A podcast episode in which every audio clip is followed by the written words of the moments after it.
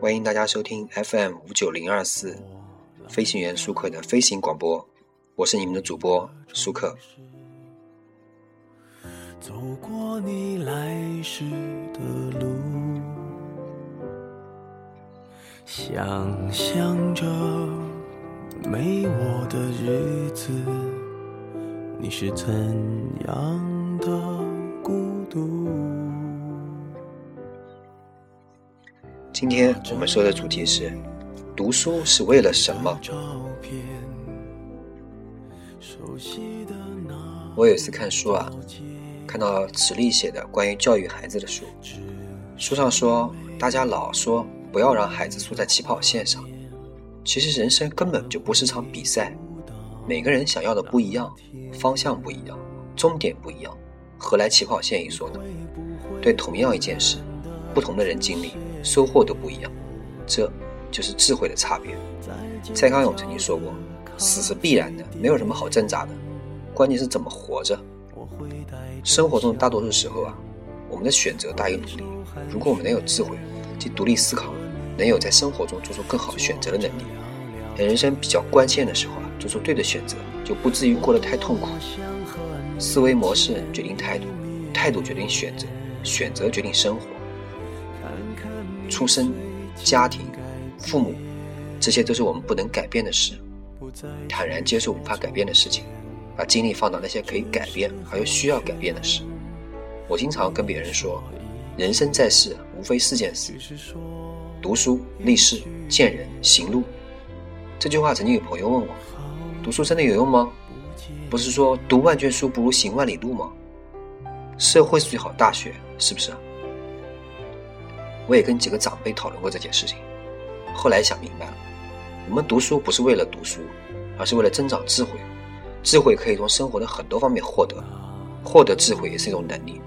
罗曼·罗兰曾经说过：“从来没有人为了读书而读书，只是在书中读自己，只是在书中发现自己、检查自己。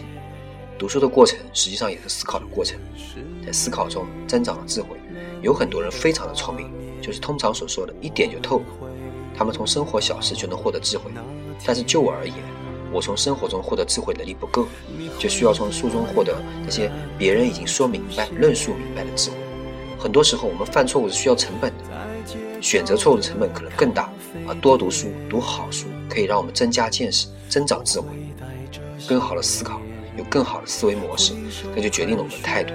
在立事、见人、行路，是不可避免的要选择。在做这些选择的时候，这些选择有时会改变我们的生活。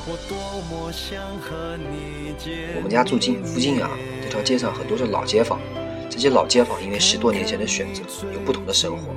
同一个工厂的同事，同一年下岗，一个用买断工龄的钱买了一间门面房，出租收入从最开始的每月八百，到现在的每月一万元。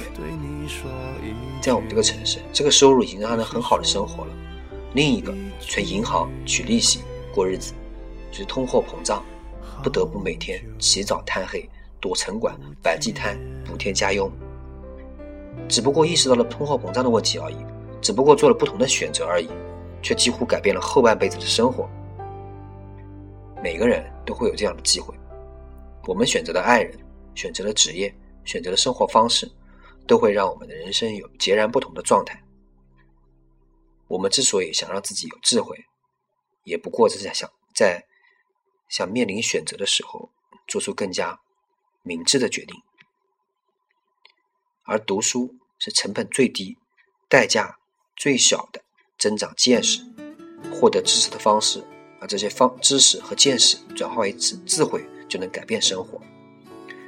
很久以前，我曾经看过一个广告词：“我看过最美的风景，却不及书中文字描述的美丽；我刷过无数次的微博，逛过无数次论坛，却不及一本书展现的完整有意义。”我遇到了难题，请教、搜索、试探，最终是在书里以最短时间掌握了全部精髓。知识是强大的，书籍可以包容一切。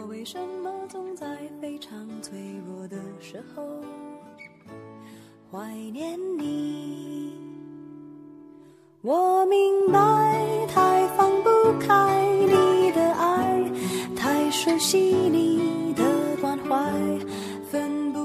感谢大家收听 FM 五九零二四，我是你们的主播舒克。而现在，就算时针都停摆，就算生命像尘埃，分不开，我们也许反而更相信爱。